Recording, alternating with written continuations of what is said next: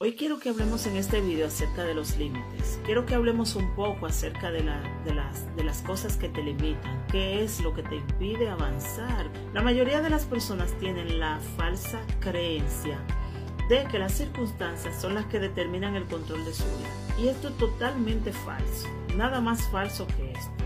Las circunstancias las que determinan el control de tu vida o, o hacia dónde tú vas a dirigirte. No, no es esto, son tus creencias limitantes. Si la mayoría de las creencias limitantes provienen de hechos del pasado que generalmente nosotros experimentamos, alguna situación de dolor que nos haya marcado, nuestra vieja historia, nuestro pasado, esto es lo que impide y nos pone límites para nosotros poder lograr nuestra vida. Nosotros poder crear cambios positivos en nuestra vida, tenemos que sustituir nuestras creencias limitantes.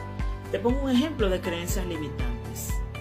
Una persona que constantemente diga que no es que es poco inteligente o que no es capaz de desarrollar cualquier eh, tarea que se le imponga, pues esta persona al crear esta creencia le resultará muy difícil poder desarrollar tareas en áreas que esa persona entiende que necesita inteligencia. Por eso es tan importante no crear creencias que vayan a ayudarnos a nosotros a poder crecer.